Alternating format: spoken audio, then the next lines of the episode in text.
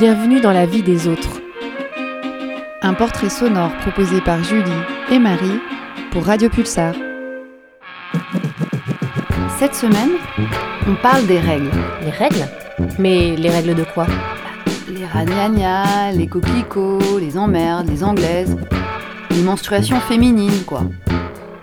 Si on entend un peu plus de choses aujourd'hui sur ce sujet qui touche quand même des milliards de femmes pendant près de 40 ans de leur vie, c'est encore assez rare d'en parler publiquement et sans tabou.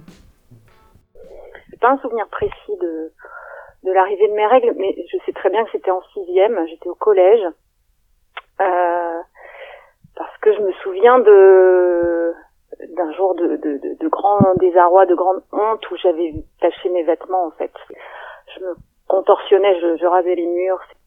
Et c'était euh, bah, ouais, à la fois très très douloureux et, et, et, très fort. Donc voilà, c'était c'était très c'était assez désagréable comme euh, comme souvenir ce moment-là parce que euh, là parce que je n'utilisais pas encore de tampons, c'était des serviettes et voilà, on pouvait pas se changer. Euh, enfin, c'était pas simple euh, donc de cours. Donc j'associe ça à, à, à, la honte, à, à, une certaine détresse et puis à la douleur et puis euh, j'ai vite réclamé de pouvoir mettre des tampons mais euh, ayant un papa médecin, il y a eu une réticence à, à me donner cette autorisation là. Heureusement que ma mère a un peu bataillé parce que parce que je pense que bah voilà étant médecin il, il pensait au syndrome du choc toxique etc. Donc à la honte, à la douleur s'ajoutait aussi euh, bah, la sensation d'un danger potentiel, bien que j'ai pas forcément à ce moment-là en tête ce que ça pouvait être, mais je, voilà. Donc tout ça faisait un ensemble assez désagréable. J'ai pas le souvenir d'en avoir vraiment parlé avec euh, avec mes copines à ce moment-là. Euh, je sais que ma mère m'avait donné quelques informations. Hein, J'avais compris à peu près ce que c'était, mais non, j'avoue que j'ai été, j'ai la sensation d'avoir été assez euh, isolée et, et ouais, il y avait une forme de détresse aussi parce que je me sentais assez seule hein, sur ce sur cette histoire. Ouais. J'ai dû les appeler euh, mes règles, euh, ouais, la plupart du temps, mais très rapidement, c'est c'est devenu quand même euh, mes emmerdes. Hein. et c'est plutôt très récemment, on va dire depuis 5-6 ans que non, je parle de mes règles ça reste mes règles. Et j'ai aucun problème pour euh, pour prononcer ça maintenant, alors qu'avant, effectivement, euh, c'était plus euh, on contourne la chose. Enfin, je, je que je cherchais des périphrases.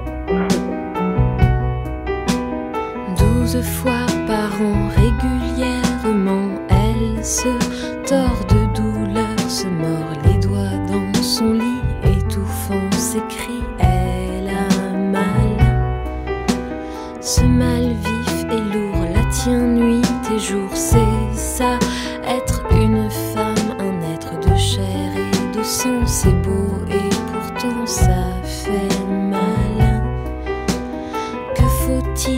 faire pour que de ces fers de ce jour qui d'elle se joue, elle se délivre seule dans son givre, elle a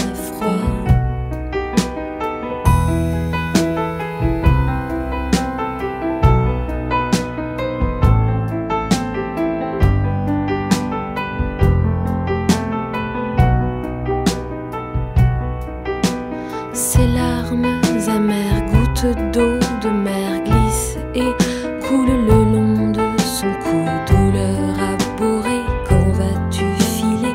Elle a mal. Son ventre est un feu, un volcan fiévreux qui crie à sa place les mots, les angoisses que ses lèvres taisent. Alors dans sa braise. Ils ont été en colère, euh, ils ont été. Euh en guerre contre mes règles, mais, mais j'ai mis beaucoup de temps à les, ouais, à les accepter. Enfin, je les percevais comme, euh, comme une espèce de déni intérieur. Enfin, c'était, c'était douloureux, c'était gênant, ça m'empêchait de faire des choses. Euh, voilà, la douleur, c'est un élément vraiment important parce que c'était des douleurs, mais terribles, terribles. Je crois que j'ai jamais, euh, non, je suis sûre même, j'ai jamais connu euh, de douleur équivalente le jour de mon accouchement, j'ai hésité à prendre une péridurale parce que je me disais, bah, par rapport à, ce que je me souviens de mes règles d'ado, bah c'est rien. C'était, euh, ça me paraît quand même un peu fou, mais mais non, je n'ai rien pris pour contre contre ces douleurs-là parce qu'on m'a jamais dit qu'il y avait des choses qui étaient possibles. Qu'aujourd'hui mon rapport il est il est pacifié, je les ai acceptés et, et bah, d'autant plus maintenant que je que je suis sur la les dernières années, hein, on va dire, ça va.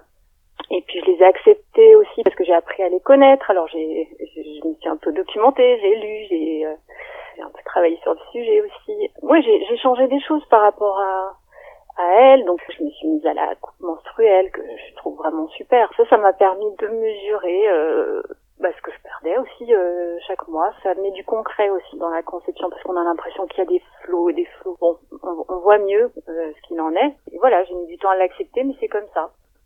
Et puis, euh, je les utilise aussi comme engrais pour mes plantes vertes. en fait, il y a des, des, recherches scientifiques qui sont menées sur le sur menstruel, qui est composé de cellules souches qui sont très prometteuses pour la recherche pour pour des tas de maladies, etc. Et donc la coupe menstruelle, on peut euh, s'en servir euh, aussi comme d'un petit arrosoir. Et j'ai vu mes plantes vertes qui ont repris de la vigueur de manière incroyable. En effet, je pense que c'est un peu un liquide magique.